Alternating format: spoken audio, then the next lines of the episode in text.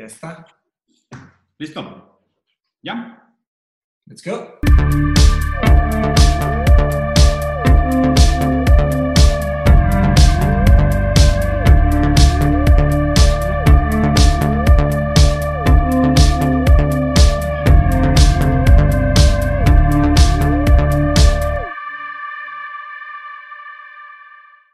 We are back. We're live.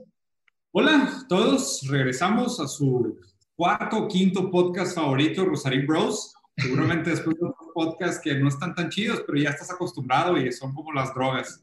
A la larga no te das cuenta de lo que estás consumiendo, pero eh, los hemos extrañado virtualmente. No tanto, si se fijan a Mauri tiene menos cabello, yo tengo más cabello porque es falso. En general el tema del cabello va a ser un tema central de la conversación. Eh, yo tengo menos. Queremos queremos eh, retomar, ahí por ahí hice una dinámica en, el, en, en Instagram y pregunté de que quién les gustaría de que, que invitáramos otra vez al programa y salió mucha gente. Pero de hecho, o sea, fue o sea, positivamente sorprendente. Varias gente me dijo de que, güey, o sea, Fer debería ser un regular, güey. O sea, las pláticas que han tenido con Fer han estado súper chingonas. Y de que, ah, güey, pues ese güey es, es compa. Siempre nos aventamos unas pláticas súper cool entre nosotros. Y pues en el podcast, pues qué mejor, güey. O sea, con Mateo y con Amari, pues nos podemos echar un, un taco de platicada, güey, muy a gusto, muy a toda madre. Entonces, Fer, bienvenido de regreso al programa, güey. Gracias, ¿cómo están? Nada, poca madre, güey. Bienvenido. ¿Estás muteado? No te escucho, güey. ¿Sí ¿Yo? ¿Me escuchan o no? Sí, sí. yo, sí. ¿Yo sí me escucho? Sí, ahora vamos a perder cinco minutos haciendo prueba de audio. No, no te ¿Todo bien? Todos jalan, todos jalan. ¿Todo cool? Mira, güey, a Mauri con un corte de hipster, güey.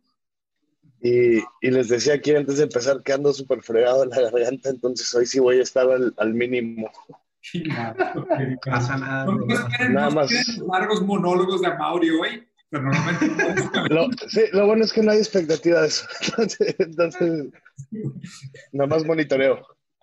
Para hacer un preámbulo, eh, yo estuve, digo, estuvimos fuera, echamos un break porque pues me casé, como algunos saben por ahí. Entonces, este, pues digo, hicimos una pequeña luna de miel, pero pues entre eso y otras cosas de la casa y todo, ya nos echamos un break ahí. Estuvimos como, pues como un mes casi fuera, ¿no? De subir un episodio. Bastante desconectados. Tuvimos un mes en Hayares, güey. Sí. ya, vamos a empezar. ¿Qué? ¿Season 5 o Season 6? Sí, Creo que siete, I don't know, sí es man. 7 u 8, ¿eh? A la madre, es neta. sí. Sí, si los, ¿Cómo? si los medimos como de a 10 episodios, son 7 u 8. Bueno, raza, no esperen nada. De aquí normalmente todas las series van en picada. Oh, ya, para El contenido se va a poner reculero. Entonces, pero bueno, mínimo ya saben. Mínimo no estamos prometiendo de que uh, vamos a acabar como Breaking Bad. Pero bueno. Este pedo de Game of Thrones para peor. Sí. Oye, pero por ahí, por ahí platicando, Fer, habías puesto unos temas, güey. Entonces, si quieres darnos un overview de los temas que planteaste y de ahí, o sea, si quieres verlos leyendo tal cual o dinos los cuatro temas que habías pensado y de ahí vemos cuál se nos da, se nos para, güey, y nos agarramos de uno. Pues como que estaba, habíamos, lo último que habíamos tocado, la verdad, había sido como que, como básicamente todo esto, o sea, todo este tema de la pandemia obligó a todo el mundo a ser streamer. si me explico, a montar su home office y más, y como que las dinámicas, digo, del, del, del streaming versus, digamos, el, la oficina o la oficina nueva, ¿no? La nueva modalidad, lo que le quieras llamar. Yo creo que por ese lado vamos a digitalización acelerada del mundo. Pues básicamente que se va a quedar aquí para siempre, ¿no? Pros, cons de la oficina en casa, este, de los cambios que vienen con este, la gente que está a favor, la gente que está en contra, las empresas que van a cambiar para siempre, cómo va a ajustar el office space para siempre, este, cómo va a cambiar el ámbito de bienes raíces para siempre, cómo ya lo está cambiando. Creo que por ahí había unos buenos temas que desarrollar. Este, nuevas industrias, industrias frenadas, este, industrias que tienen que cambiar, ajustarse si no van a morir. Creo que por ahí podemos comenzar en su momento, pero aquí les sigo si les parece. De hecho, si quieres, justo empezamos, empezamos con ese, güey. Pues digo, Mateus, a ti te pasó, ¿no? O sea, tú te, tú te digitalizaste en la pandemia, güey. Sí, totalmente. De hecho, alguien trae el WhatsApp abierto para que le pongan mute a eso nada más. Eh, sí, me, me pasó de una manera, eh, pues un poco agresiva, visceral, se podría decir. Eh, pues en Casa Nomo tuvimos ahí un tema de que tuvimos que pues, liquidar a todos y luego me autoliquidé o nos me liquidamos. Entonces, este, en realidad no tenía, no tenía mucha opción. O sea, el agua empezó a subir y aparte fue exactamente cuando me iba a casar y fue exactamente cuando ya había firmado para lo de mi casa. Entonces, pues imagínate, Eh, claro que Mindshop ya lo tenía armado desde hace, pues ustedes saben, ¿no? Seis años, siete años llevaba planeándolo, pero lo que iba a ser el negocio, o sea, la, la, sociedad de conocimiento iba a ser tipo, pues, entre comillas, negocio, iba a ser tipo algo eh, bien chiquito, íbamos a ser seis, siete personas, básicamente, presencialmente, pero cuando se anunció este tema, pues, y claro, iba a ser un side business, iba a ser a veces, entre de repente se anunció el tema de la pandemia, y pues dije, no, pues tengo que hacerlo en línea, no tengo de otra. Aparte porque pues, Casa Nomo es un, un, tema de experiencias físicas, presenciales. Claro que hicimos algo virtual, ¿no? Pero era una cuestión de tiempo. Era imposible. Claro, sí se le va a dar la vuelta a eso, pero todavía falta. Todavía nadie sabe. Nadie sabe cuándo o sea, es ilegal hacer eventos ahorita, ¿no? Hacer experiencias de marca. Entonces, pues los, los presupuestos de las marcas, pues muchas los quitaron, ¿verdad? Entonces yo no tuve opción. Literal estaba en una, en una cuenta regresiva y era eso o, o regresar o, o, no casarme, cancelar todo, todos mis planes, todo. Entonces empecé a darle, empecé a, a, a, cambié a Zoom y en vez de ser ocho personas presenciales, fuimos 14 personas en Zoom. Y luego abrí otro grupo y fuimos 22, luego otro grupo y otros 24, y otro grupo y, y ahorita ya somos 200, somos 200 miembros de, de Mancha. Entonces, vamos en grupo 10. Claro que fue, pues es un aprendizaje. Creo que se me hace que esa fue la, la, raza que logró surfear, eh, fueron los que lograron sobrevivir, porque todas las personas que nada más estaban enyesados en un tipo de forma de resolver problemas, un tipo de eh, modelo de negocio, un tipo de creatividad, un tipo de todo, pues se, se, se rompieron, se rompió el bloque, se, se esfumaron, ¿no? Eh, entonces fue un tema de surfear, de ser flexible, de ser fluido. Y, y la verdad es que es, es, muy difícil porque no todos los trabajos y no todos los perfiles son así. Yo creo que hay muchas personas que también depende de la edad, ¿no? Eh, pero bueno, esa fue mi experiencia. Eh, he estado, claro, estoy trabajando mucho más horas que antes. Antes trabajaba menos horas. Ahora trabajo pues, de, prácticamente lo doble los sábados pero estoy, estoy yendo bien. O sea, me está, estoy, estoy avanzando bien. Sí. ¿Para, para, ustedes, ¿Para ustedes cómo fue? Pues la mera verdad es de que, digo, yo veo muchas cosas de tecnología. O sea, yo trabajo con mucha gente que es tech savvy ya de mucho tiempo, de años, de hecho. Entonces, pues, digo, nosotros comenzamos con Skype y con Zoom y con e-meetings hace añales. Entonces, cuando esto medio lo apresuró, pues siendo muy honesto, simplemente pues, pues ayudó, la verdad. y me, lo que sí me llamó la atención es hablar con gente de que te decía, oye, este, esto de Zoom está padrísimo. Y yo, oye, esto lleva, lleva años, ¿no? O sea, llevan añales, que no, no se acuerdan de Skype ustedes, no se acuerdan de e-meeting, de, de, de, Google Drive. O sea, hay un sinfín de estas cosas y como que yo me pregunté, pues, exactamente cómo hacían, este, si me explico, reuniones antes, tampoco todo era físico, porque Zoom es esta novedad. Ahora, verlo reflejado en, en, el tema corporativo, en bolsa, lo que le pasó a Zoom y a todas estas empresas que se fueron a los cielos. Sí, sí, me explico. Este, hablemos un poco de lo que esto vino a traer, este, así con, con, personas y con empresarios y con grupos con los que trabajar, así como que detallitos, ¿no? O sea, por ejemplo, muchísima gente con demasiado tiempo libre. ¿Por qué? Porque no se tenían que arreglar todos los días, ni hacer el commute de las horas de la manejada, ni el maquillaje, ni el pelo, ni el traje, ni todo eso. Entonces tienes entre la ida y la vuelta y el tiempo que le metiera a eso, dos, tres horas libres al día. Y había gente que estaba encantada porque estaba utilizando ese tiempo para, vamos a decir, cosas productivas, y había gente que se estaba muriendo. O sea, tengo tres, tres horas adicionales al día que no sé qué hacer con ellas, porque nunca las había tenido. Sí, claro. Por 15 años, por 12 años, por 20 años. Lo, lo que se me hace autocontrol. ¿Qué, Ah, nada más iba a agregar que ahí está el tema de autocontrol, ¿no? Tres horas al día li más libres en tu casa. ¿Qué se o hace? Más, o, o, o, más, o más, si me, si me, explico, o sea, ajá. Sí. Digo, a, mí lo, a mí lo que se me hace complejo de esto, güey, es que si te fijas, por ejemplo, estuve leyendo un artículo, güey, que el, el Dolce, el Banco de Alemania, estaba proponiendo un incremento de impuestos sobre renta de, creo que 5 a 10% adicional para las personas que empiezan a hacer home office. Entonces, oh impuestos adicionales para la gente que hace home office. ¿Por qué? Porque tú ya no estás generando o aportando a la economía como aportabas antes, pero sigues gozando muchos de los beneficios de la infraestructura pública. Y digo, la verdad es que es un cálculo bien difícil de hacer, güey, porque, por ejemplo, no sé, o sea, vámonos de, de, lo, de, lo, fácil a lo complicado. O sea, tú agarras una persona que, por ejemplo, no tiene carro, se mueve en bicicleta, ¿okay? esa persona pues no aporta a la economía, güey, pues a la economía automotriz, ni a la economía de los talleres, ni tanto a la economía de los, de los eh, combustibles fósiles, eh, ¿sabes? O sea, no compra llantas, eh, ¿sabes? No participa de muchos segmentos de la economía. Pero aparte, por andar en bicicleta, tiene mejor forma física, entonces tampoco gasta en gastos de salud, o sea, como que no participas de muchos sectores de la economía. Pues lo complicado de estos movimientos, de estos cambios generacionales o cambios trascendentales, güey, de paradigma, es que eh, muchos segmentos completos de la economía, puta, se desfondan, cabrón, ¿sabes? Y por ejemplo, yo creo que dos sectores de la economía fácil que podemos hablar que se van a desfondar es primero, eh, restaurantes.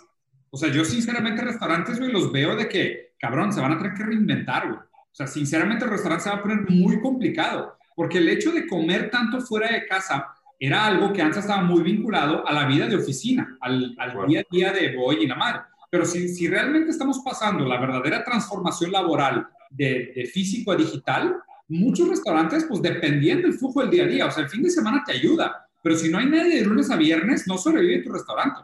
Entonces, eso, eso es una cosa que va a cambiar bien cabrón. Y la otra es que ahorita en Europa ya algunos centros comerciales los están transformando en departamentos de condominios. Así es. Literal, están agarrando los locales de los centros comerciales, les están poniendo llave, puerta y baño y la madre y los están transformando en depas.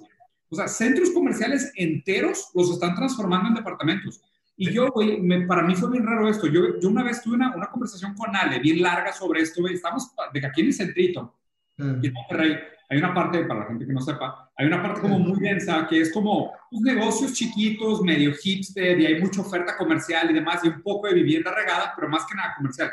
O sea, todos estos espacios a la larga, güey, cuando aumente el e-commerce y el comercio digital en general, pues van a desaparecer, o sea, tienden a desaparecer. Tú no vas a lograr soportar una renta con ventas tan bajas, siendo que cada vez es más, pues digo, Amazon es un mega monstruo y ahora se va a meter a farmacias también y se va a hacer más grande todavía. Y cuando terminen de desarrollar su cadena de supermercado, después de haber comprado Whole Foods, o sea, va a ser el mercado, va a ser Amazon. O sea, no hay opción, no va a haber alternativa. Y por pura economía de escala, no vas a tener opción más que comprar por Amazon. Porque no solo va a ser el mejor, va a ser el más barato.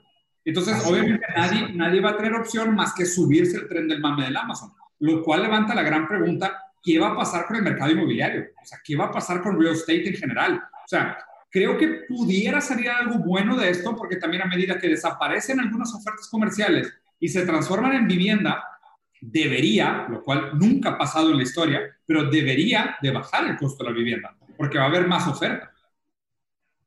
Uf, ahí está el tema de la desigualdad también, ¿no? O sea, directamente relacionado a los que ya tienen infraestructuras digitales, empezando por eso, ya le van a dar eh, mil vueltas a cualquier tipo de negocio que dependa de, de, una de construir una infraestructura digital, porque es carísimo, y segundo, de que ya tengan dinero enterrado en lo físico.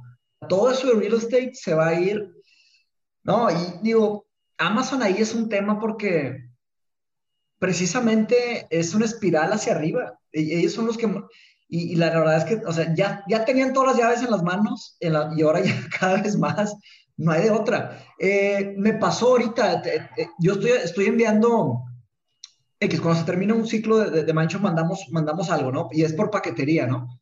Eh, y traté de usar servicios que eran diferentes, eh, que no eran los mejores, ¿no? Traté de usar servicios locales de paquetería mexicanos. Simplemente son cinco o seis veces peores que los líderes, que es tipo de HL o FedEx. El paquete está perdido, eh, salió un buen precio, pero eh, por, ahorrarme 30 pesos, simplemente no sé dónde está el paquete. Es un servicio local, eh, ni siquiera tiene la digitalización. Entonces, pues dices, no, pues mejor uso FedEx, o mejor uso FedEx es gringa, UPS es europea. Esas son las opciones que jalan. Y luego para pedir a domicilio, no, hombre.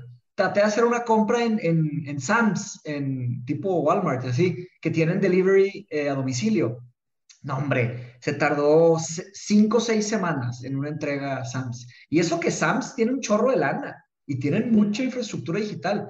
Amazon es un día, dos días, cosas de Estados Unidos a México. Pero bueno, este... Y, te mandan y te mandan notas personalizadas de gracias y fotos de sus perros. Sí, aparte precio, calidad, personalización, o sea, la tienen todas. Está, Mira, el tema de bienes raíces que tú tocas, digo, la verdad, digo, a mí se me hace bien interesante. Ya venía cambiando hasta cierto punto. Yo lo que he visto, lo que he leído y más, y digo, ya hablando con, con personas en el rubro, por ejemplo, espacios muy grandes, digamos en Estados Unidos, lo que son centros comerciales y más, los están convirtiendo en, en cocinas virtuales, en e-kitchens, ya sabes, en, en, esos modelos. ¿Por qué? Pues porque el delivery se disparó. Entonces, ¿sabes qué? Tengo pues todo este espacio, tantos metros cuadrados, con todas estas dimensiones y con todos estos beneficios, y fíjate que aquí hay un hub de delivery específico donde yo le puedo llegar, pues déjame montar una cocina gigantesca con básicamente todo este offering de menú y le pego y lo están convirtiendo. El tema de, vamos a decir, residencial o la transformación de lo, que era oficina residencial es un hecho. O sea, lejos de que los municipios o que las ciudades se comienzan a meter en el tema de cambiar el uso, ya sabes, los permisos y más, o sea, definitivamente se tiene que convertir en, en residencial. Porque si en algún lugar ya estaba sufriendo el tema de oficinas, donde simplemente no se rentaban, no se movían, básicamente esos espacios sea, no se van a quedar. O sea, ya de, de, dependiendo que leas, que veas, pero ya hay un montón de empresas a todos los niveles que te puedas imaginar diciendo, o sea, va a haber modelos de home office que se van a quedar para siempre ya. Ya nos dimos cuenta que X porcentaje, 40, 50, 60% de los empleados que teníamos trabajan igual en home office y nos ahorramos todos sus costos y de hecho nos conviene. Todos los demás iban a regresar en una capacidad hasta limitada, a lo mejor les voy a reducir sus horas, pero al final del día, bottom line, a mí me fue mejor. Digo, dependiendo del rubro, ¿no? No, claro, güey. O sea, de hecho, o sea, me, me, parece bien interesante. El análisis va justo por ahí, güey. O sea, la pregunta, lo que se tiene que entender de estos momentos críticos son los pros y los contras, porque, pues obviamente hay gente que sí se beneficia del cambio, hay gente que le va muy bien con el cambio, hay gente que literal se lo lleva a la chingada, o sea, que, que le va muy mal, ¿sabes? Y, y, ahí es donde pues entra mucho la paradoja de cómo se deberían de gestionar estos métodos y estos procesos de cambio, porque también me parece que, o sea, si tú agarras una empresa como Amazon, y no por demonizar específicamente a Amazon, aunque sí creo que Jeff Bezos es Satanás, estoy casi seguro, estoy casi, o sea, no, no, no tengo pruebas, pero tampoco tengo dudas. Pero, o sea, mucha gente como él, o sea, si tú te vas a analizar específicamente por qué esos modelos de negocio son tan rentables y tan buenos y tan eficientes, o sea, las prácticas internas, internas de la empresa son, güey, nefastas, cabrón, pero nefastas, güey. Estuve viendo un documental y de hecho está cabrón porque tengo una amiga que vive en Seattle y la chava es inmigrante, güey, que se fue a vivir a Estados Unidos, o sea, tiene los papeles y todo, pero se la estaban mega pelando para conseguir trabajo porque no se graduado de universidad. Y estuvo de que rebotando entre puros jales de que pues, la trataban mal o no le iba bien y la madre, y consiguió un trabajo en Amazon Warehouse. ¿okay? turno nocturno. ¿Qué, ¿Qué, qué, tipo de trabajo? O sea, ¿qué hacía? O sea, de, de que distribuir cosas, o sea, mover ah. paquetes de un lugar a otro. Ok, claro. okay. o sea, organizar, organizar el warehouse. El, el, el de, de, 11 de la noche a 6 de la mañana, o sea, turno nocturno, para ganar menos de 18 dólares por hora. Entonces, o sea, tú, tú piensas de que no, pues sí, o sea, es un empleo y está dentro del sueldo mínimo. O sea, pero, ¿qué aprendes? ¿A qué puedes aspirar? No. ¿Para qué sirve el resto de tu día? No. O sea, vato, o sea, prácticamente, o sea, esos trabajos, o sea, esos empleos a los que... Y, a ver, el peor es que la gente que agarra esos trabajos es porque neta no tiene opción. O sea, neta está de que, dude, es que si no agarro este trabajo, no tengo dinero para nada, ni para comer, ni para comprarme ropa, ni para existir. O sea, necesito trabajar en algo. Y el pedo es de que como tanta gente está desesperada por trabajar en algo y hay tanta gente desempleada, pues dicen, pues a la verga, claro que voy a agarrar el trabajo que me den y a la lana que me den. Pero ella todavía estaba contratada. Pero ahorita está muy de moda los acarreadores. Haz de cuenta que son güeyes que manejan en vans por las ciudades de Estados Unidos y levantan gente para hacer temp jobs. ¿Ok? ¿Te cuenta que ¿Temp? ¿Temp. Ah, o sea, estás, estás, estás, hablando de un híbrido del gig economy. Haz de cuenta, güey. Es como un gig economy, pero todavía peor, güey. O sea, porque, vans. Y ahorita hacemos, haz de cuenta, te recogen una van y dicen, oye, vamos a ir a la, a la fábrica de shampoos no te dicen quién es, no te dicen qué marca es, nada más de que ahí mismo firmas un contrato de que vas a jalar ocho horas y te van a pagar, güey, no sé, 80 dólares por las ocho horas y luego de esos 80 dólares, el güey de la van se queda con 10%, porque él es el que reclutó a esta raza en la calle para llevárselo. ¿okay? Entonces, o sea, si te fijas, realmente son modelos de negocios, güey, que dices, ok, mal el modelo de negocio, pero solo es un buen modelo de negocio porque se está aprovechando sistemáticamente de fallas, de fallas eh, estructurales. ¿Sabes? Es como que, ¿por, ¿por qué? Porque o sea, obviamente se está, se está ahorrando todos los impuestos de seguros de gastos médicos, eh, o sea, todas las, las, cargas tributarias de los empleados, o sea, todo el costo de, de, emplear gente se lo ahorran, porque nomás los contratan en un día, les pagan por un gig y se deshacen de él pero usan la policía, usan las calles, usan la electricidad, o sea, usan el sistema democrático, ¿sabes? Porque dirías de que, oye, güey, no sé, güey, y si hay un problema de acoso sexual en el ambiente de trabajo, ¿qué haces? No, pues no es empleado tuyo, entonces no tiene nada que ver la demanda internamente. Que vaya a una corte del Estado y que lo, y que lo demande por la corte del Estado. Oye, ¿y dónde está tu aportación para mantener la corte del Estado? Porque si no estás pagando impuestos, no deberías de pertenecer a la sociedad tampoco. Entonces, realmente si te vas al detalle de cómo funciona cada uno de estos grandes negocios modernos, te das cuenta que casi todos son una gran explotación. O sea, todos ellos no serían el negociazo que son si no estuvieran mamándose, literal, aprovechándose, mamándose de una, de una falla legal, O sea, o de un loophole legal. Y ahorita el pedo es, güey, que las empresas grandes tienen tanto poder que literal ellos escriben las leyes. O sea, ve lo que acaba de pasar en, en, California con el gig economy, güey. Sí, sí. Eh, tocas, un, buen tema sobre el tema de aprovecharse del sistema. Digo, no sé cuántos casos leyeron sobre la gente que se aprovechó de los préstamos en Estados Unidos, de los PPE.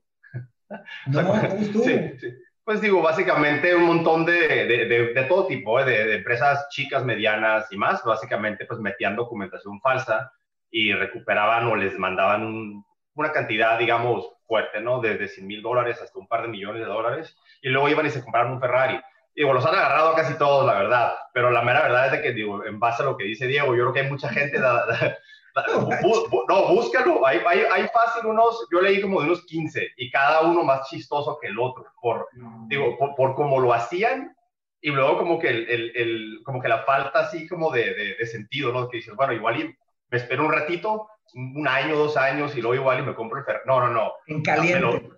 déjame lo compro ahorita, en el peor momento. Esas personas están por encima de la ley. Me, acaba de llegar el cheque ahorita que ya logré engañar aquí a, a, la, oficina local tal cual de la tesorería departamental. Entonces déjame, voy y me compro un Ferrari verde. Y tipo, y nadie se va a dar cuenta, o lo voy a subir a Instagram para que sí se den cuenta. A todos los agarraron. Y, y como que son ese tipo de cosas, digo, que han estado sucediendo, porque hablas de abuso del sistema donde yo creo que la gente, como que sabes que ahorita el gobierno federal está preocupado en otras cosas, no se van a dar cuenta si yo me compro un Ferrari verde, ¿verdad? Pues sí, güey, sí, sí, sí se van a dar cuenta, la neta. En Estados Unidos, ¿verdad, Fer? En Latinoamérica. En Estados Unidos. Ah, no, no, aquí no, aquí no hubo nada de eso. Ah, países bananeros de mierda, güey. O sea, aquí, aquí, de hecho se llevaron los Ferraris, güey, a Europa de vuelta, güey, porque aquí dijeron ni de pedo, se los van a robar, güey. Es un mugrero eso, güey.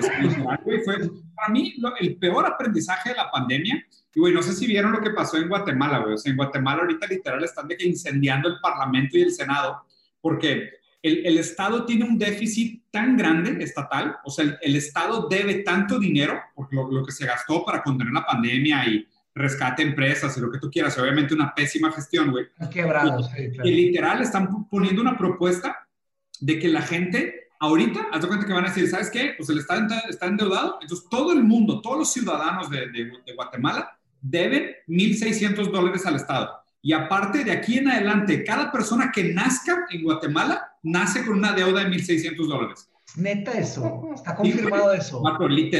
lo mames, hay gente incendiando el Senado ahorita, están de que todos agarrando a pedradas y madrazos, están locos, güey. O sea, literal es una pinche enferma, güey. ¿Se acuerdan del comentario de Yuval Harari de antes de Sapiens sobre un superproletariado, sobre una nueva clase? No, a ver. Harari dijo que... ¿En Homo Deus? ¿Eh? No, no, antes de Sapiens. Antes de ah, Sapiens. Yo, no sabía de él antes de Sapiens, Antes de Sapiens él tenía un, un, TED Talk, o sea, tuvo dos, tres TED Talks así famosillos, buenos. Eh, no solo TED, eh, uno en TED y otras pláticas que agarró tracción y ya cuando arrancó el libro de Sapiens, este, conecté que era él, pero se, se me hizo como similar o algo. Pero este vato como historiador siempre tuvo una visión hacia el futuro, ¿no? Pues claro que los historiadores tienen un buen ojo para lo que sigue, porque pues, se, dedican a estudiar lo que viene pasando. Entonces Harari dijo, eh, dijo así, como, así como la revolución industrial creó el proletariado, dijo la revolución de la inteligencia artificial va a crear un superproletariado, eh, más abajo, una nueva clase más abajo. Y dijo, y no hay buenas soluciones para la clase nueva que viene abajo, la solución es darles drogas y darles videojuegos. Esa es la mejor solución. esa es la mejor solución que se tiene para, para la nueva clase que está llegando. Creo que lo de, lo de Artificial Intelligence, tú y yo digo, lo habíamos platicado. Yo, soy, yo lo veo venir desde hace años, la verdad. Eh, ventajas de países este, latinoamericanos es de que pues esto le falta. Eh, desventajas, ventajas. En Estados Unidos, en países más avanzados, puta, viene con todo. Y nadie lo va a frenar, la verdad. De hecho, ya está medio pegado. Digo, te pongo un ejemplo práctico, los kioscos en, en, este, en lo que es este, ¿cómo se llaman? Los restaurantes de comida rápida. Sí. Que básicamente es tu, es tu, es tu, tu entry job, me explico, eliminado, eliminado por completo. O sea, los, los, sí, los kioscos digitales básicamente hacen el trabajo de tres, cuatro personas en dos turnos que son ocho y acabaste ya. Y es, es, un ejemplo práctico, sencillo de cómo empezar, pero de ahí se va a ir y ahorita ya tienes un chatbot básicamente en cualquier cosa que ves en, que tenga un, elemento de e-commerce. Y... esto, güey en, en Shanghái sí, sí lo vi. Ya, hay, carritos que se automatizan. Ah. Bájalo un poquito para ver el texto y lo leo. Un poquito ah, más. en Shanghái eh, ahora tienen que, que, KFCs autónomos, güey. Sí. Siguen y compras. Ok, ok. Ya, ya lo vi. Dos, dos, varias cosas que desaparecen ahí. Desaparece el, todos los empleados, desaparece el espacio físico o sea, literal, este pedo es de que tiene una mini freidora adentro y tantita de que supply de materia prima y maneja los picos en horas pico y, y, reparte. O sea, y estoy de acuerdo contigo, pero o sea, va a haber una gran cantidad de gente que va a ser desplazada, güey, por, por inteligencia artificial. O sea, y, y, concuerdo con Harari, no había escuchado el comentario del superproletariado, güey, y se me hace corazonante, pero sumamente cierto. Y el problema es ese, o sea, el problema es que el trabajo es un papel enorme de dignificación de la vida humana. O sea, una persona sin empleo pues, no, tiene, no tiene propósito, ¿sabes? O sea, no tienes como que, ¿para qué vives y la verga? Es como que, what's your purpose in life? Literal, por eso videojuegos y drogas. Es de que mi propósito es levelear mi paladín, güey, y raidear mi, mi punto, mi punto, no, pero aquí somos, o sea, somos gente que tiene algo de educación. Yo me refiero a las personas que, que no van a conseguir nada, nada, nada. No, pues, estás hablando de la gran mayoría del mundo.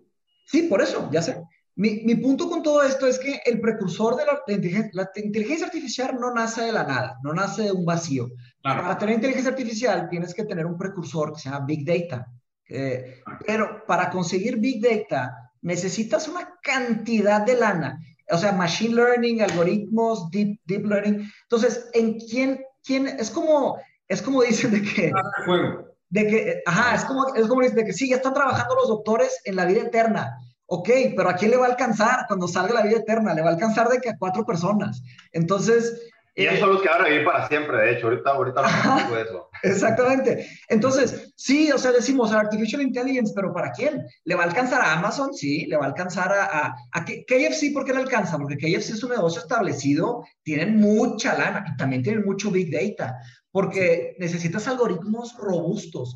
Mi punto con todo esto es lo de, eh, o sea, todos estos temas que están pasando por la pandemia, haz de cuenta que como cada quien está en sus casas, pues tenemos esas sanguijuelas, ¿no? Está la computadora que agarra nuestros datos, está nuestro celular que nos agarra datos. Entonces simplemente estamos alimentando a los que están agarrando datos. ¿Quiénes están agarrando datos? Pues ya sabemos, los, los usual suspects, ¿no? Los la, la, la, la, mera verdad es de que eso lo llevamos haciendo un buen de tiempo y no nos dimos cuenta hasta muchísimo después. No sé si vieron en algunos países donde los gobiernos le pidieron a los streaming services que bajaran la calidad del contenido de 4K a tradicional porque se estaban comiendo básicamente todo el bandwidth para servicios básicos. No vieron toda esta gente encerrada viendo Netflix y Disney Plus y Amazon y más, se están acabando mis datos. O sea, básicamente para cosas más importantes, hablemos de, de, datos de infraestructura en general.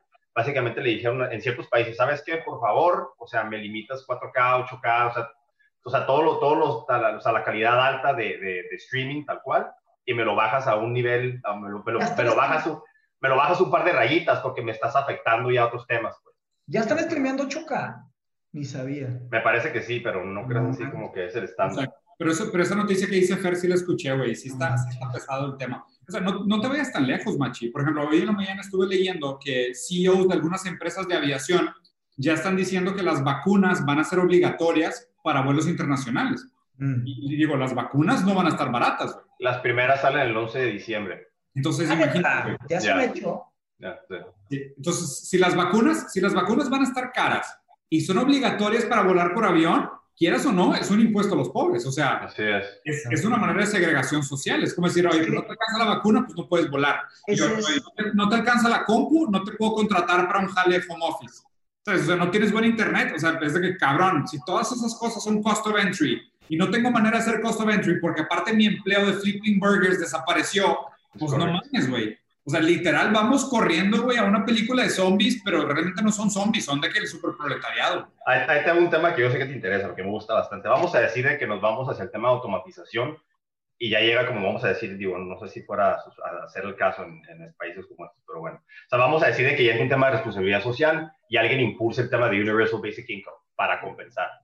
Digo, desarrollémoslo un poco, no, no mucho, pero, o sea, porque la mera verdad es que conforme vas automatizando y le vas metiendo por ese lado, el tema de Universal Basic Income comienza a salir. Eh, chécate los ejemplos o el caso de, de, San Francisco, hicieron, lo hicieron en un condado, de hecho, les fue de maravilla. O sea, dijeron, a ver, vamos a hacer un test group, vamos a, me parece que eran como, no sé si un poquito más de mil dólares o un poco menos, y básicamente veían en qué se lo gastaban, y qué se lo gastaban, en comida, en tema de sus hogares, este, servicios básicos, ropa, y fue un súper exitazo. Entonces, si todo se va hacia un tema de automatización y eventualmente lo controlan ciertas empresas, digamos un par nada más, y ya sabemos cuáles son, ellos van a comenzar a generar cada vez más, más, más y más, tú sentirías un tema de responsabilidad social o moral por estas empresas para decir, oye, ¿sabes qué? Vamos a legislar y vamos a meter Universal Basic Income para compensar por todos los trabajos que se están perdiendo y pues básicamente todos estos servicios básicos, todas estas cosas que esta gente ya que la gente en general ya no puede pagar. Yo pensaría, digo, que al menos en, en, en un sentido lógico, que yo, es como yo lo veo, debería de funcionar en países, repito, a lo mejor fuera de aquí, donde alguien ya lo esté viendo y sabes que a como vamos, vamos a tener que hacer esto eventualmente para que la gente tenga algo en qué, en qué apegarse, ¿no? Como la gente ahorita de Estados Unidos que dice, oye, ¿sabes qué? Estos cheques que nos están mandando, pues igual y debería ser algo ya un poco más constante, ¿no? Exactamente. No, y de hecho, o sea, te la, te la, planteo así. Por ejemplo, hoy acaba de salir una noticia de Banjico, del, del, Banco Central de México, y dice, güey, o sea, la economía mexicana depende totalmente de que si Estados Unidos pasa un paquete de estímulos otra vez o no. O sea, si Estados Unidos le da lana a los americanos para que se gaste, México va a estar bien. Si Estados Unidos no pasa ese paquete de estímulos, México se va a la mierda. ¿Por qué? Porque si no hay nadie quien consuma en Estados Unidos los bienes que fabrica México, México tiene que venderle. Y México, o sea, y eso es real para casi toda Latinoamérica. O sea, como Estados Unidos es un enorme país consumidor, si ellos no tienen poder adquisitivo, nosotros no podemos vender nada. Y muchas de las cosas que nosotros fabricamos es para venderle a Estados Unidos. O sea, Estados, México es una pinche garrapata económica a Estados Unidos en muchos sentidos. Entonces, al tema de Universal Basic Income, la pregunta que tiene todo el mundo es cómo se fondea. Porque pues, la primera pregunta, o sea, el primer, primer cuestionamiento es, pues, ¿existiría inflación? Lo cual, pues, es real, güey. O sea, imagínate, para como son 10 pesos y todos esos, es de que, oye, a todo el mundo le cae 600 dólares el 15 y 600 dólares el 30 de cada mes. Sí. pues esa fecha pones ofertas, promociones y la madre, y para cuando salió tu lana ya estabas endeudado, ya se lo debes todo a Jeff Bezos y prácticamente es de que te quedan 20 dólares de los 600. ¿Sabes? O sea, y, y, obviamente es un problema, porque Jeff Bezos va a decir, pues yo voy a seguir cobrando cada vez más caro porque mi productividad es cada vez más alta, no tengo prisa porque tengo toda la lana en el mundo, o sea, no, no resuelve mucho el, el, el ingreso universal básico. Lo que tendría que pasar es que el problema es que los que se enriquecen y se enriquecen cada vez más rápido son los que son dueños de los medios de producción. ¿okay? Y esto es el análisis más antiguo de Marx, ¿no? O sea, la, la gran desigualdad se hace por eso porque un güey dice, yo soy dueño del martillo. Y pues yo te lo presto, pero el martillo es mío. Yo ya no tengo que hacer nada, ¿sabes? Y como soy dueño del martillo, soy dueño de tus datos, soy dueño del dron, soy dueño de las plantas, soy dueño de la tierra, soy dueño del agua, soy dueño del aire, soy dueño del internet. O sea, yo te rento todo. Y ahorita el problema es que la gente tiene un poder adquisitivo tan bajo que no le alcanza a comprar nada. Ya nos estamos moviendo en un modelo universal de rentas, donde tú no nada de lo que tienes, todo es rentado. O sea, estamos migrando a una economía completamente de renta, pero pues eso también te obliga a que te vuelvas sumamente dependiente de tener un ingreso constante. ¿okay? Terminar algo como un ingreso universal básico para mí sería al principio una buena noticia, pero en mediano plazo una puta condena. O sea, literal, eso nos transformaría en esclavos modernos. O sea, lo que tendría que suceder es... Está cambiando de opinión, qué chido. ¿Qué? Antes tu opinión no era, no era esta, ha, ha, estado transformándose tu, tu opinión. Sí, pues seguramente, güey. Pero a mí, por ejemplo, la, idea, la noción que me gusta de esto es algo que se llama dividendos universales básicos. O sea, la idea del dividendo universal Ah, básico. Ajá. Oye, güey, porcentajes, o sea, desarrollamos la tecnología de los satélites. ¿Dónde viene la tecnología del satélite? Pues la fundió 70% el Estado y 30% iniciativa privada. Ok, perfecto.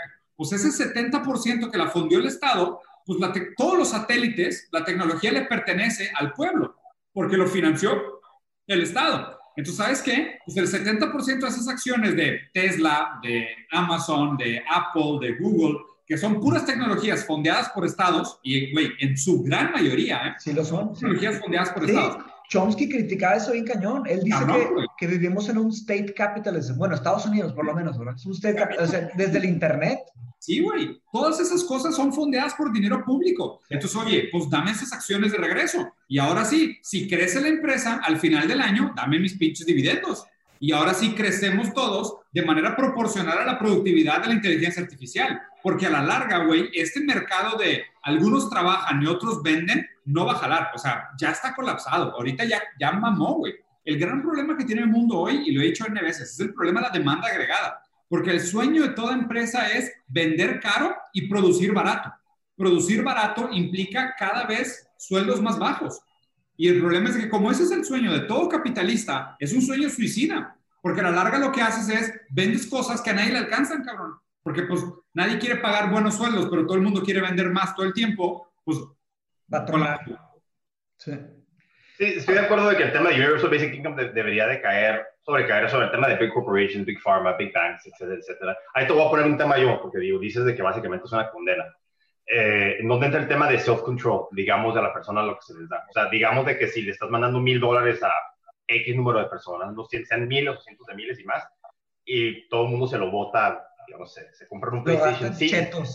Sí, en, en, en, en junk food y en un PlayStation 5, en donde entra el tema de responsabilidad Pero- personal. Caguamas, caguamas y OnlyFans. O sea, todo, O sea, la- todo o sería sea, Sí, sí, sí, sí, sí me explico porque dices, es, es una condena y yo estoy, estoy hasta cierto punto de acuerdo, pero vamos a decir en qué momento entra el tema de responsabilidad personal. Oye, ¿sabes qué? Me mandaron mil dólares. ¿Qué hizo persona A? No, pues persona A Sí. fue al súper y pagó un recibo y compró ropa y guardó 300. Ok, persona B, ¿qué hizo? Se compró un PlayStation 5, eh, agarró seis subscriptions de OnlyFans, compró McDonald's, compró, compró McDonald's y alcohol. ¿Sí, sí, sí me explico? o sea, ya, ya- ya tengo una opinión muy controversial. No tengo ningún pedo que se truenen los mil dólares al mes en OnlyFans. Ningún pedo. Ninguno. Absolutamente ninguno. Me parece que ninguna compra es moralmente superior a otra. Ninguna. Y, y, y súper, súper controversial en ese sentido, güey. Lo importante de la economía para que funcione es que exista rotación y flujo de capital. El pedo que tenemos es que no hay rotación y flujo de capital. O sea, estos 250 hijos de su puta madre que tienen 30% de la fortuna del mundo, el peor es que no ponen su dinero a jalar. Ah, lo tienen, lo tienen frenado en una cuenta. Sí. Lo tienen en pinches paraísos fiscales, güey. O sea, mismo tiempo tenemos una un pinche pico enorme de deuda del Estado, o sea, porque el Estado está imprimiendo lana y lo debe. Y por otro lado, tenemos el mayor pico del mundo, que es 10% del GDP del mundo de lana parada en paraísos fiscales. O sea, por eso, lo único que puede reactivar la economía, ¿sabes qué es? Sinceramente, impuesto a la riqueza. Pero tiene que ser como, como fue en los años 50, güey. Es, ¿sabes qué? Arriba de un millón de dólares, 90% de impuestos. Así fue en los años 50. Vato, la época de oro del capitalismo, Mateos, fue después de la Segunda Guerra Mundial. Los, los impuestos más agresivos de la historia crearon la mayor prosperidad de la historia de la humanidad. Los impuestos más agresivos de la historia crearon. la- Ok, pero sí tenían eso de arriba de un millón, 90% de impuestos en los años 50. Y, güey, ¿estás revisa. estás hablando que de los rubber barons? ¿o qué? Mira, si quieres, Amaury, tú que aprovecha que no puedes, si no, si no puedes participar, ayúdanos, güey. O sea, busca, busca eso de los, checa los impuestos en la época del Green New Deal y del Bretton Woods. No, se me hace interesante. Ya, ya ando en He eso. estudiado la historia fiscal de Estados Unidos, se me hace, se me hace interesante. Eh, y, y digo, el tema también, digo, Estados Unidos funciona porque saben usar bien esos impuestos, ¿verdad? O sea, sería usarlos. Ahorita tenemos, tenemos blockchain. O sea, los, los modelos democráticos, los modelos democráticos de, de Latinoamérica tienen que, moda, tienen, tienen que migrar a tecnología. Sí, O sea, eso sí, no hay de La otra. administración, la administración de recursos públicos urgentemente tiene que O migrar hacer- a O tecnología. hacer un tren y una refinería nueva. Esa es otra opción. y gastar 30 veces el precio para quedar bien con tus primos. No, sé. No, o sea, la neta es un, es un, es un juego que no hay cómo ganar. Es the game is rigged. Eso, eso es una conclusión que deberíamos tener una campana. The game is rigged, Bell. Cada que llegamos a esto es de que... Pero, pero ve, ve cómo el tema, Machi, se ha vuelto cada vez más pertinente y constante durante toda la pandemia. Y ahora es tipo, es el tema. O sea, créeme que estamos, estamos, cerca Claro, y los demográficos se están destruyendo, cada vez hay más crimen, este, pues va a haber más violencia familiar, o sea, va a haber más nacimientos no deseados, eh, va a haber más consumo de drogas, o sea, eso es... No mames, estaba viendo un documental de Zimbabue ahorita en la tarde, porque la gente, se olvida, la gente se le olvida África, y lo digo, lo digo en serio, ¿eh? o sea, la gente se le olvida África. Haz cuenta que el mundo ya depletó África le robamos a África todo lo que le teníamos que haber robado. Prácticamente ya África ahorita es como Mad Max, o sea, es un puto wasteland que a nadie le importa, güey. Seguro, seguro hay minas todavía va, fuertes, ¿no?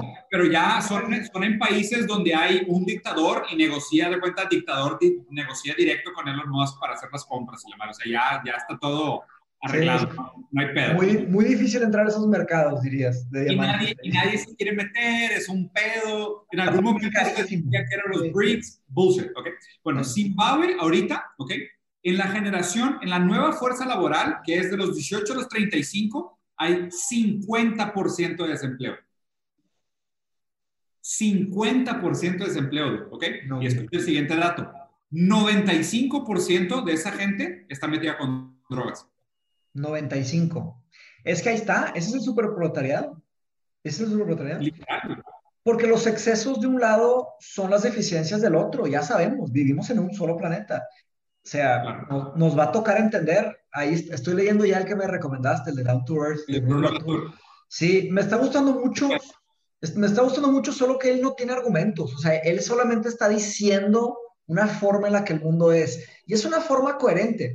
El tema es ahí construir argumentos y todo, pero es un libro importante. O sea, sí, sí es un libro que amerita eh, ser leído, ser pensado, ser discutido. Eh, habría que construir más, tal vez no es el trabajo de él, de alguien más, ¿verdad? Construir con datos más sólidos y construir argumentos más lógicos, porque ahí es cuando empiezas a mover la aguja. Pero, pero como que machi, ¿Tienes algún ejemplo en mente?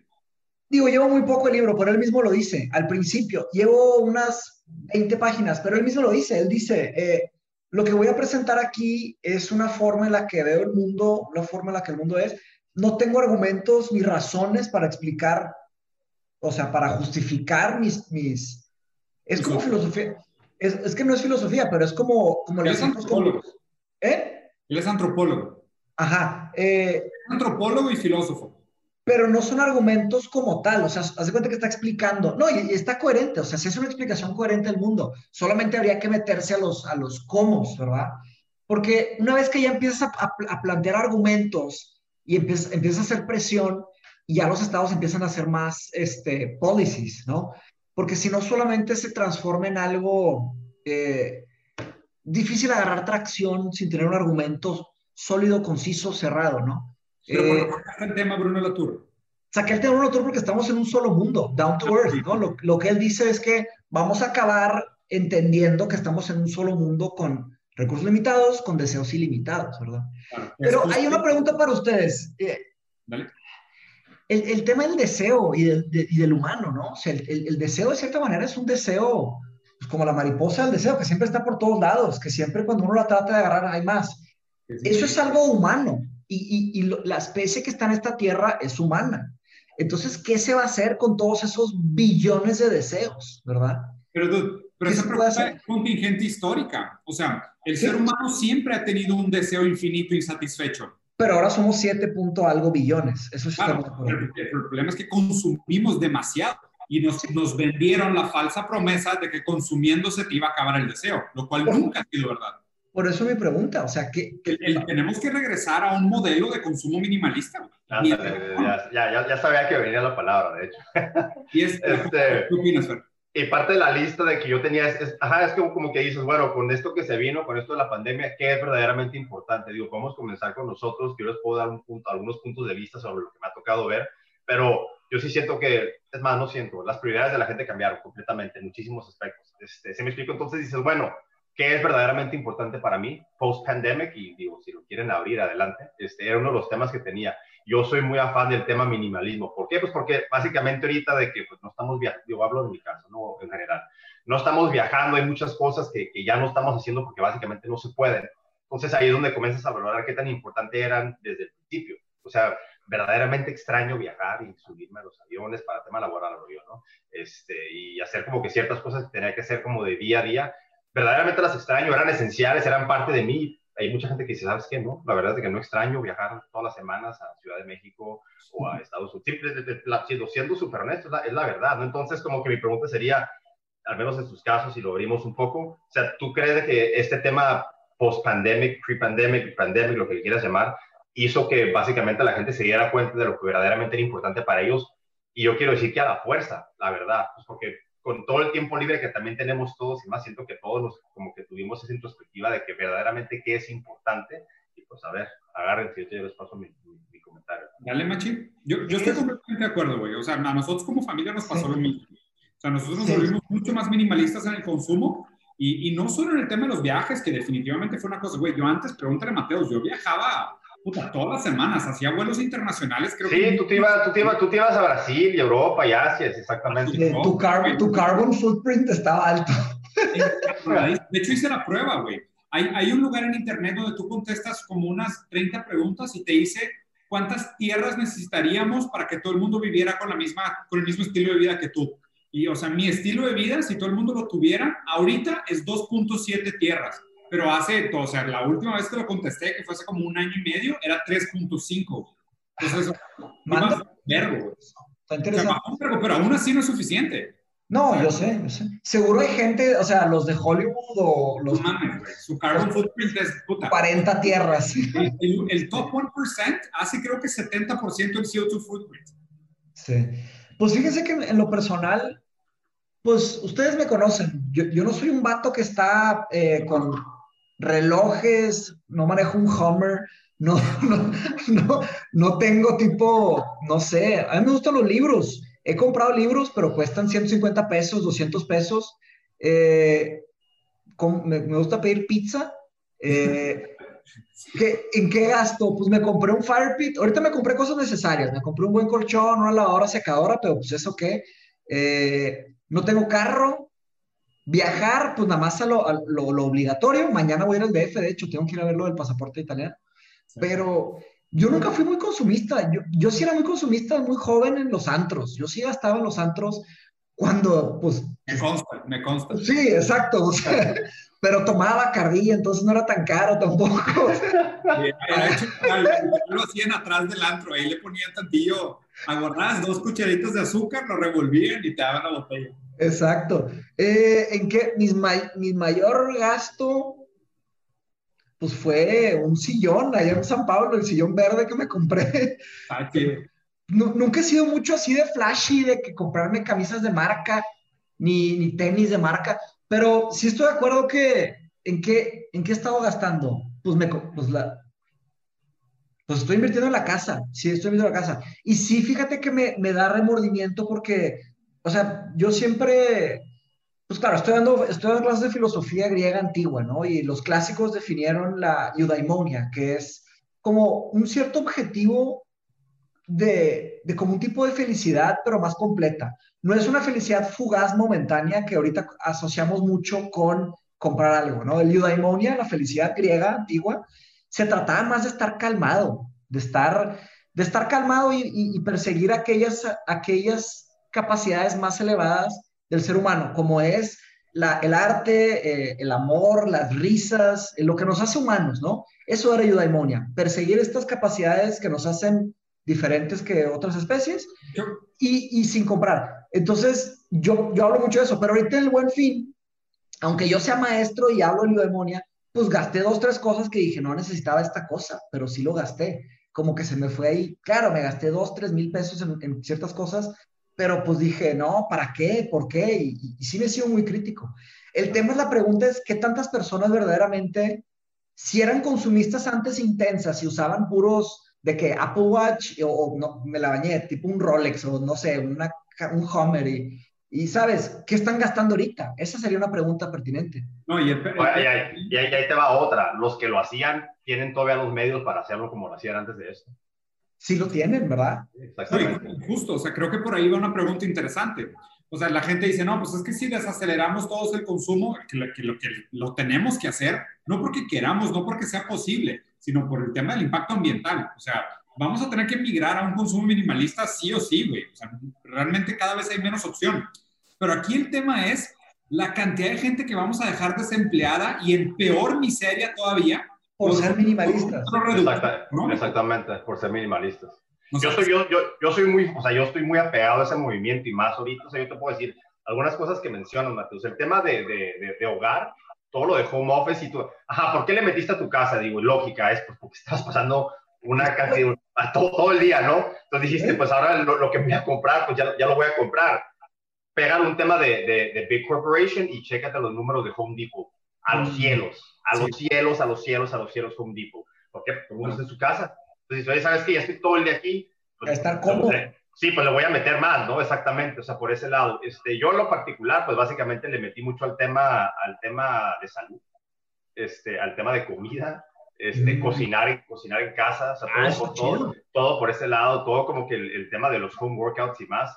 Ojo, digo, este, no soy muy afán de toda la ola que se vino de, lo de los home workouts, de los pelotón y todos los este, gurús de fitness, y yo sé que tú no eres tampoco fan de gurús de pie baja, la neta. O sea, como que ese movimiento a mí en lo particular no, no, no, me, no me gusta mucho, este, pero por ese lado yo le metí muchísimo. Yo invertí mucho en contenido, en educación, este, llámele leisure, entretenimiento y más, libros digitales, contenido, pero yo por, yo por ese lado o sea, mucho del tiempo que tenía adicional se lo he metido mucho en consumir o en, educarme o en leer, este, en prepararme para otras cosas, exacto, ¿no? Algo que se me pasó, le metí a dos maestros, eh, dos tutores privados, maestro de historia, maestro de matemáticas. Estoy llevando clases de mate y de historia todas las semanas y estoy nadando. Pero también, eh, eh, o sea, dos días a la semana nado y estoy llevando, pues es que sí, es meterle a estar bien acá y estar bien de, de físico. Ahora, hablamos del, hablemos del, del, tema de, de, consumismo y más. O sea, por ejemplo, cheque, digo, son, son datos extraños, pero ahí les va. Chequense, por ejemplo, lo que se vino con la venta de, o el cambio de la venta de ropa de oficina, cómo se fueron a los cielos los tops, las camisas, las camisetas y más, y cómo se desplumaron los pantalones. es, la, es, la, es, la, verdad, un montón de gente comenzó a comprar nada más este puro top, pues porque lo único que se veía en el Zoom no ocupo pantalones ya, y es más, lo que voy a comprar va a ser algo cómodo. Entonces, todo lo que es leisure wear, los pijamas y más, se fueron a los cielos. O sea, todo lo que es ropa cómoda, ya la gente ya le puso una prima. O sea, dice, ¿sabes qué? Pues ya no me tengo que gastar 500 dólares en el traje, pero me voy a gastar 100 en unos pants.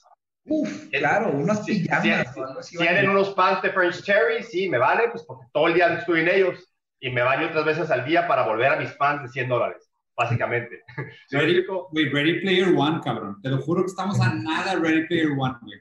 En buen pedo estamos de que, que alguien le pegue algo de quantum computing, güey, para poder generar mundos virtuales que soporten a toda la humanidad y a la chingada nos vamos a migrar todos a un mundo virtual. Búscate el tema también de, de, cómo le pegó a High Fashion también esto. Porque pues toda, la gente, toda la gente que compraba para aparentar o para mostrar o para salir y más, pues ¿a dónde salías? ¿Se me explico? Por seis meses las temporadas muertas, o sea, todos los vestidos, todos los trajes, toda la ropa que normalmente tú estabas comprando para salir y convivir en persona, ¿a dónde se fue todo eso? ¿Sí, me explico? O sea, todos esos cambios, pues. Y la gente que, que vive para eso, porque yo conozco y tengo amigos en, en, ese medio, en ese mundo, pues también estaban así como, o sea, ¿qué hago con toda esta ropa? Yo ya estoy programado a comprar todas estas colecciones y a comprar ropa constantemente, ahora no tengo ni dónde ponérmela, dónde mostrarla. Y se frustraban. Yo me, explico, me la paso en pijamas Maquillaje yo creo que sigue vendiendo, ¿no? Porque, pues, o sea, las, las mujeres usan mucho maquillaje y ahora se... definitivamente. Todo lo que es el tema de salud personal, yo creo que ahorita también repuntó por muchísimas razones, estoy de acuerdo, ajá. ¿Y tú, Diego, cómo estuvo lo de tu familia? O sea, una, una, de las cosas que yo perdí como hábito bien cabrón, digo, esto ya tiene rato, güey, pero por ejemplo, tengo más de un año de no comprarme tenis. Y, y o sea, y tuve, y tuve una época... Nah, un año. ¿Un año? ¿Cuándo, tú pedías un chorro online menos de un año, güey. Va vinculado a lo que acabo de decir. ¿Por qué? Por una de dos razones. Por ahorrarte el dinero, por ahorrarte el gasto. Hay que hacer un fact, pues check. ¿Y por qué, y por, y por qué no, ve, no, no, estás viendo, no estás viendo a nadie que le puedas mostrar tus tenis chingones? Bueno, igual y Diego sí, porque tiene a los, a los followers y más se los muestras, ¿no? Sí, Pero sí, o sea, No, no, no, y, y sinceramente, o sea, fue algo que, deja tú la parte de mostrar o no mostrar, güey, o sea, era de que, o sea, ahora que entiendo muchas cosas que antes sinceramente no entendía, veo esos putos tenis y es como que, ¿cómo, güey? O sea, Ah. no tiene ni sense la Qué verga. gusto me da, bro. Qué gusto me da, no sabes. Ay, pero machi, tiene un chingo que no me compro tenis, güey. Pues, Pero, pero bastante, güey, te lo juro, un chingo, chingo, güey, neta, güey. pues sí. Y Pero también, también te querías comprar un Tesla, ¿recuerdas eso?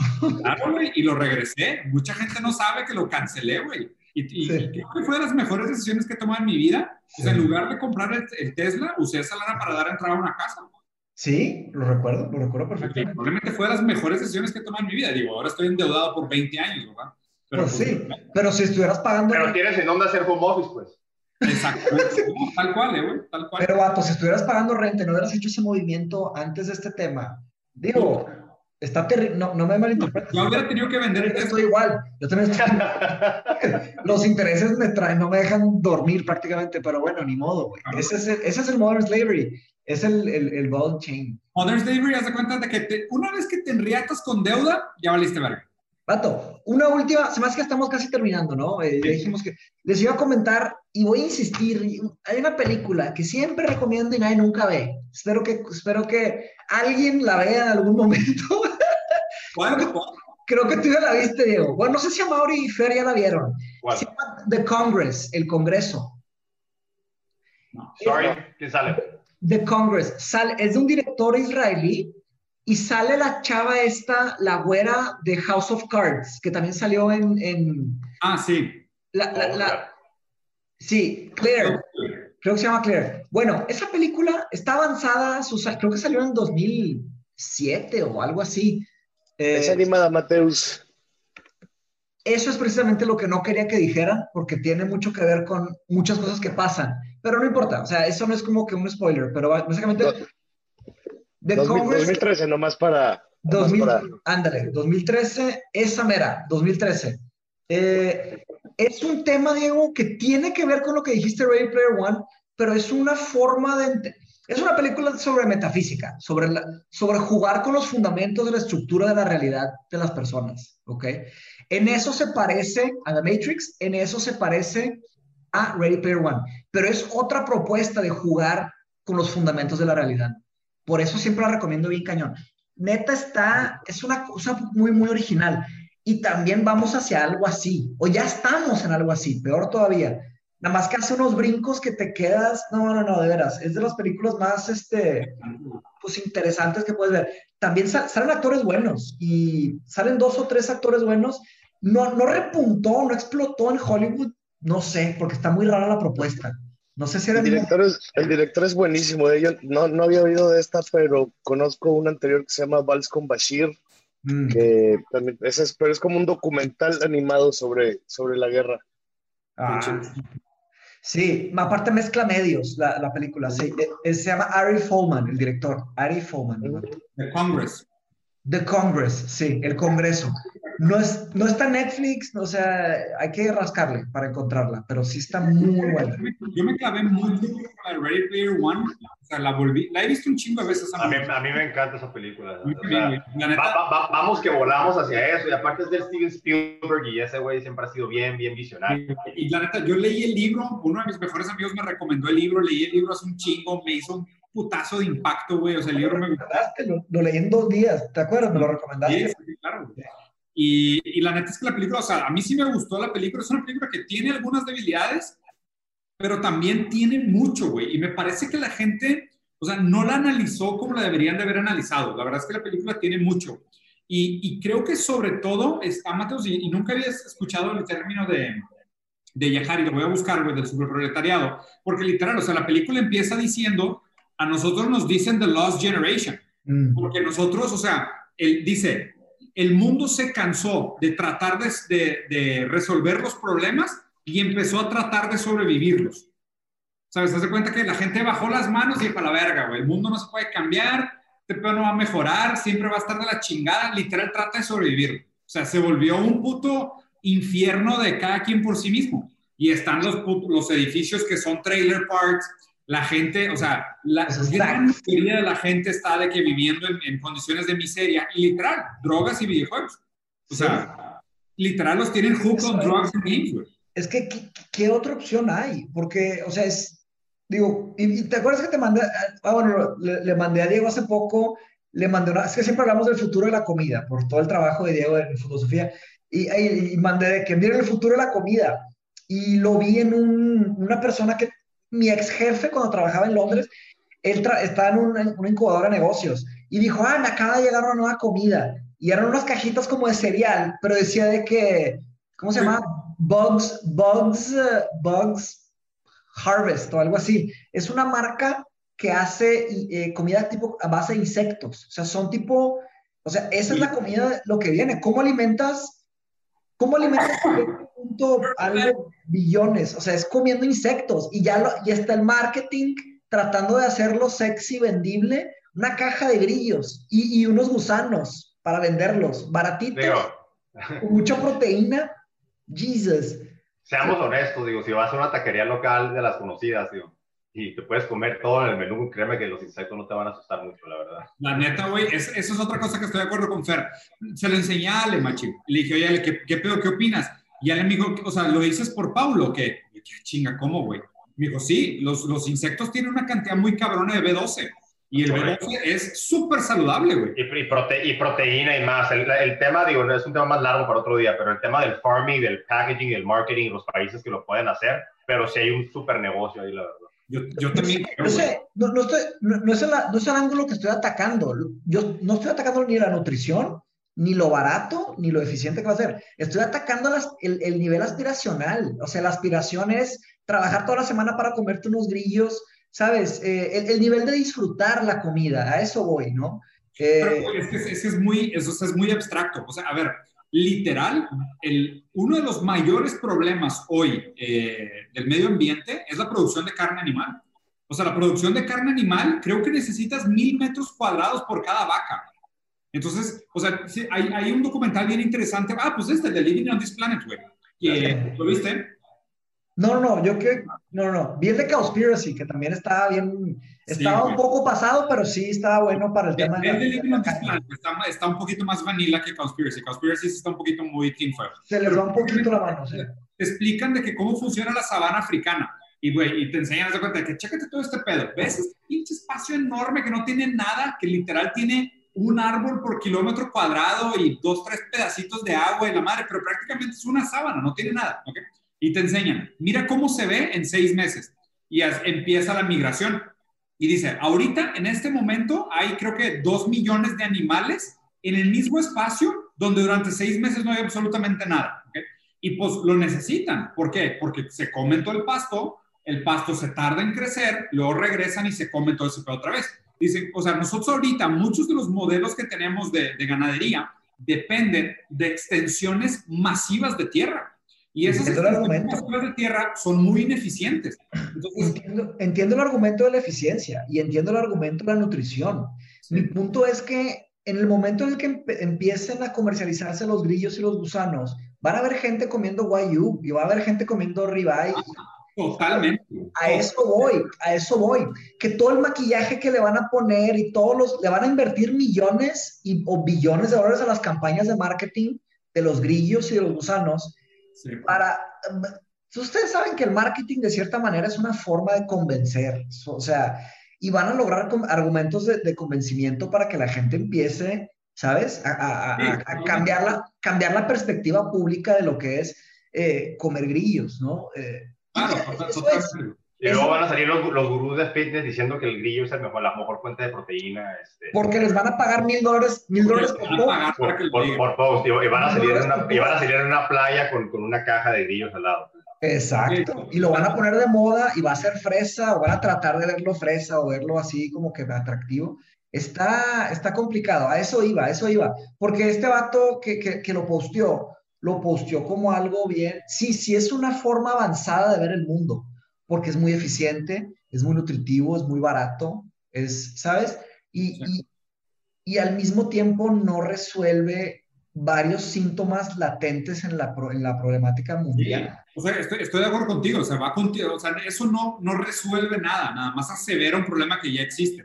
Pues, güey, para eso está la película de Snowpiercer, ¿no te acuerdas de Snowpiercer? La película esta de... buenísima, sí. Güey, está cabrona, que, si no me equivoco, ¿no es del mismo güey que Parasite? Sí, creo que sí. Sí, no, es del mismo güey de Parasite. Entonces, sí, la... esa película Snowpiercer, literal, haz cuenta que es un tren, pero es como si fuera la sociedad. Mientras más atrás estás en el tren, estás en un nivel económico más bajo, y las partes más enfrente del tren son los ricos. Es un peliculón, de hecho.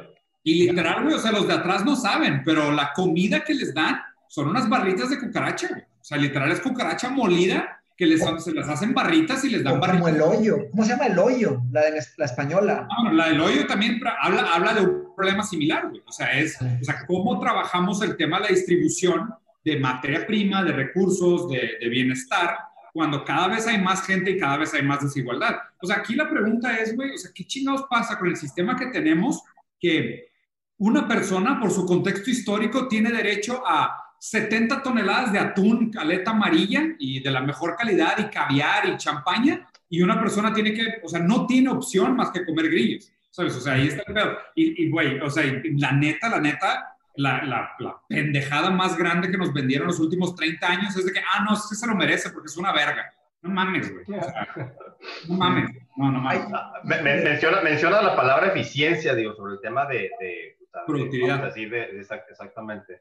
Digo, y yo no soy así como que pro vegano, ni mucho menos, digo, pero hay, hay algunas cosas que sí leo, que sí apoyo más. Y por ejemplo, todo lo que viene de movimientos como de carne vegana, pero hablemos de, de laboratorios y irnos a los extremos, básicamente viene hacia un tema de eficiencia, o sea, cómo, cómo utilizar lo que se tiene o cómo utilizar la innovación tecnológica vinculada a diseño de alimentos, pues para no tener que utilizar todos estos espacios gigantescos, pues para la gente que requiera, vamos a decir, carne, ¿no? Digo, creo que hay un buen ángulo ahí, ya depende de lo que, lo que cada quien piensa al respecto, pero todo lo que es Impossible Burger y como que las, todo lo que viene por el lado vegano, que está un poco más sofisticado, que ya lo están comenzando a, a lanzar en varios mercados, o sea, en teoría va, o sea, el, el, el, ángulo que a lo mejor ellos indirectamente estaban o directamente estaban viendo contrastar es lo que hablas tú sobre el tema de, de, de, los, de los campos amplios y los terrenos amplios, ¿no? Digo, no sé qué piensas al respecto, qué has visto, pero por ese lado, la verdad es de que hay mucho que hacer, creo yo, y yo creo que esto de los Impossible Burgers y lo que ya están metiendo, de hecho lo están metiendo ya a, McDonald's, ya, a Burger King, y a, fast food,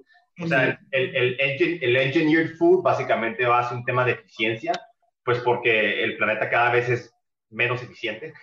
Entonces están buscando maneras más, formas más creativas, pues, de, de, alimentar, porque eventualmente se les va a acabar todo. La neta, la solución tiene que venir por los dos lados. O sea, no puede ser solo un tema de reducción de, de impacto ambiental. Tiene que venir acompañado de reducción de consumo. Güey, o sea, literal, cuando empezó las, las cadenas de fast food, las hamburguesas pesaban, o sea, en general, un full meal eran 150 gramos Ahorita el combo más chico de McDonald's son 350 gramos. Güey, comemos muchísimo más de lo que necesitamos por un verbo. Y luego el pedo es que eso se transforma en deuda de salud.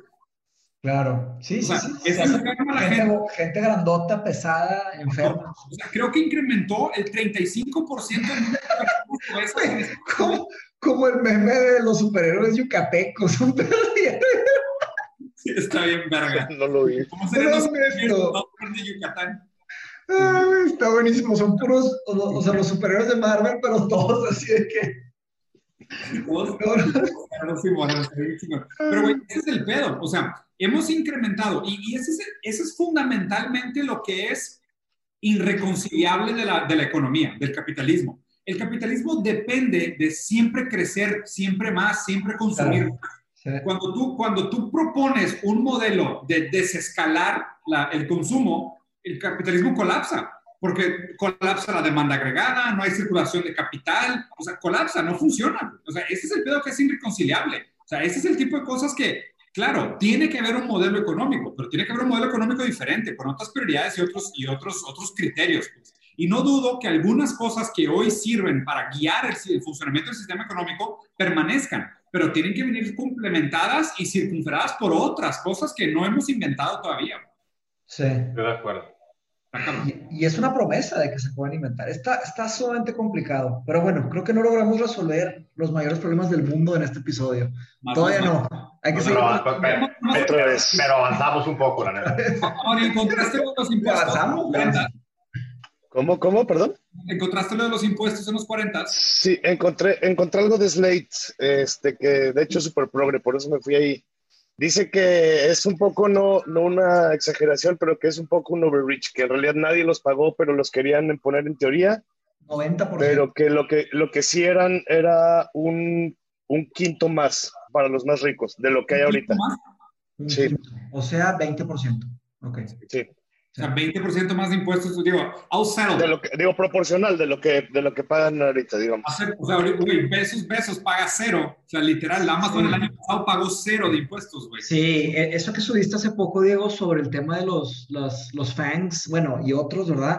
Que no pagan impuestos en los países este, tercermundistas. Eso es completamente cierto, pero yo, yo, yo he tratado de, de, de, solicitarle factura a Amazon y a Google para ciertas cosas. Se sacan, se, se las burlan, se las burlan de una forma o de otra. Totalmente. Está, terrible. y, eso, y, eso, para mí es lo que es realmente inaceptable. O sea, es, o sea, participan de la sociedad, usan la infraestructura social. Es inaceptable que no paguen impuestos. O sea, ese para mí debería ser el puto mayor tema ahorita. Bueno, pues vamos a, Trump, lo atendieron en el mejor hospital de Walter Reed de Washington, ¿no? 750. en, bueno, vamos a, vamos a tomar Bacardi y jugar World of Warcraft, ¿ok? nos vemos, nos vemos en Azeroth.